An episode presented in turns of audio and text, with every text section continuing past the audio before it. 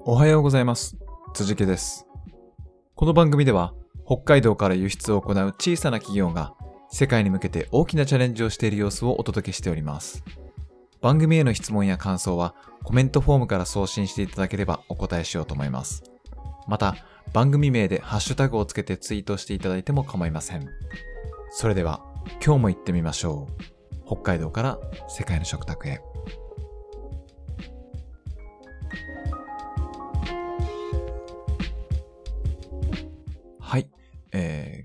今週はですね、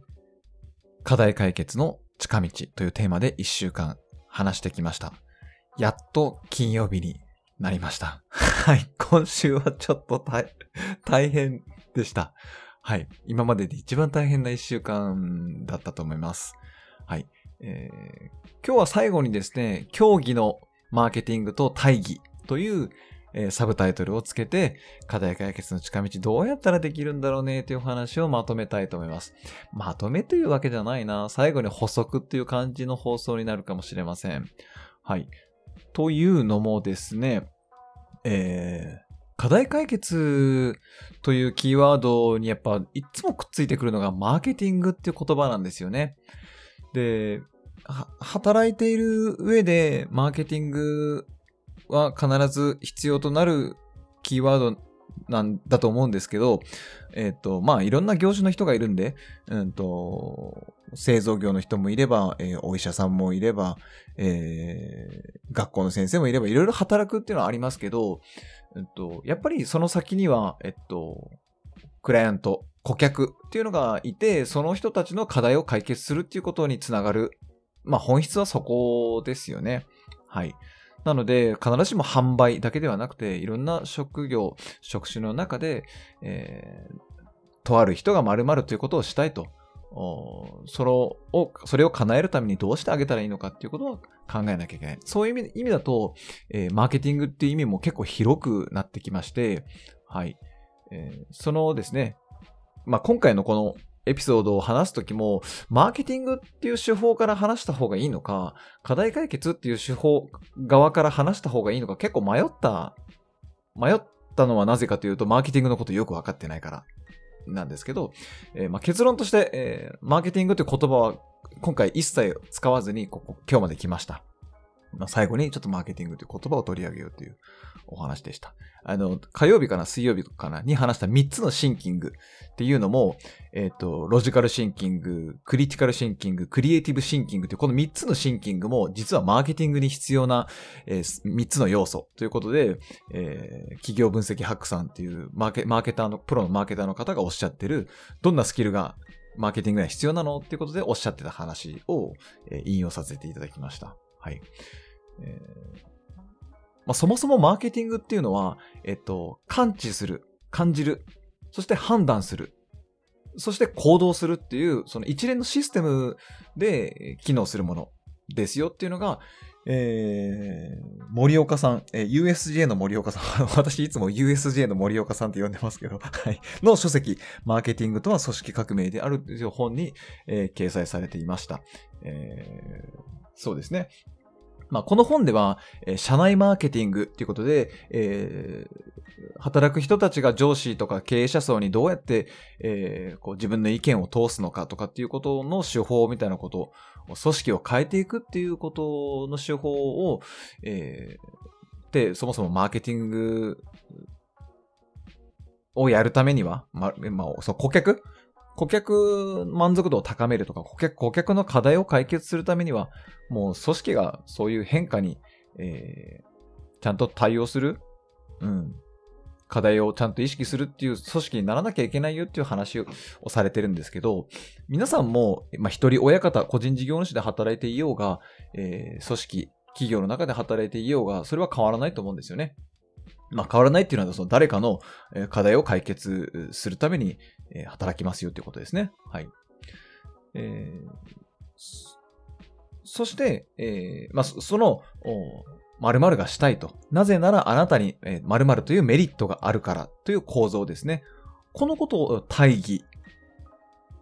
と、この本では言っていました。言っていました。私が感じたかもしれませんね。はい。で、えっと、本当狭い意味でのマーケティング、競技のマーケティングっていうのは、えっと、販売ををするため、お客様の、に、商品の目に止まってもらって、手に取ってもらって、買うかどうか判断してもらって、購入するとかですね。えー、そういうところの販売のマーケティングっていうのはもうすごい狭い世界、狭い範囲のマーケティングと言えるっていうことも書いてました。はい。で、えっと、まあ私はね、あの、小さな中小企業で働いているので、えー、個人としての考え方も必要だし、えー、組織としての考え方も必要なんですけどね。はい。で、そのために個人として何ができるかなっていう考え方を、まあ、それを課題解決として、今週ずっとお話ししてきた感じです。はい。で、この本の中に、えー、ありました、えー、会社の体裁のために、えー、こう掲げられているスローガン、うん、誰も信じてない目的を掲げ掲げているのは、えー、ただ戦略がない組織だっていうことを書いてました。はい。非常にこれ耳が痛いお話ですね。えっと、目的は戦略とセットじゃないと、ただの覚悟もこだわりもないスローガンっていうふうに書かれていました。なので、よくそのね、あのじゃあ世界でナンバーワンの企業になろうとか、日本でナンバーワンの企業になるみたいな目標を、目的を掲げる会社さんいらっしゃいますけど、それは全然自由、自由なんですね。目的、目標を掲げるのは。だけどそこに戦略っていうのがないと、ただ、えっと、何を、を目的にしてるのか。何を目的、まあ、どこに向かってる、まあ、向かってる先はわかるけど、戦略がないと、ただ誰も信じてない、ただ掲げてるスローガンに過ぎませんよっていうことを言っていました。あの、すごくなんか負に腹落ちするというか、うん、自分に足りなかったことだなっていうの。はい。えー、勉強になりましたね。はい。なので自分が何をしていこうと考えたかというと、おっと戦略をちゃんと組み立てて、えっと、目標、目的を掲げる。目標を掲げる。まあ、中長期的な、えー、10年、20年という計画を立てていく中でも、はい、えー、どんな社会にしたいのかって考えるのは自由ですけど、そこに向かって最短距離で、えー、やっぱね、え100年後にその世界を叶えるっていう目的よりもね、10年後、20年後にも、え目的を達成して、課題を解決して、次のえー、自分たちが見てるせあの視野の中でまた解決しなきゃいけない課題っていうのは永遠に出てくるでしょうから、それに取り組んでいくというのが、えー、価値のある働き方だなだなっていうのを感じました。はい。なのでね、えっと、やっぱり100年後、50年後にこういう社会にしたいっていう掲げるのは自由ですけど、そこに向かっていく、その、走っていくマラソンのね、過程がもうすでにこう日々鍛錬なんだとかっていうのは自由ですけど、それって自己満足ですよねっていう感じにもなりかねません。まあ私も、私も、私もこの今週のね、課題解決の近道を話して考えていくと、あの、とても中、その戦略のない目的とか目標を掲げることって、単なる自己満足に過ぎないなっていうのをすごく感じましたね。で、それが、あの一部の人の才能のある人だけができることではなくて、え、スキルとして、えー、学べば誰でもできることなんだなっていうことが、あの、今週ちょっと分かったので、えー、一歩を踏み出してみようかなっていうふうには、あの、思いました。はい。えー、皆さんもね、時間っていうのは限られているので、えー、何を優先すべきなのかっていう、ね、あのまあ、サラリーマンじゃない方もですね、えー、組織で働いていない方もですね、一人親方の方としても、えー、時間っていうのを大切にしていこうというお話を、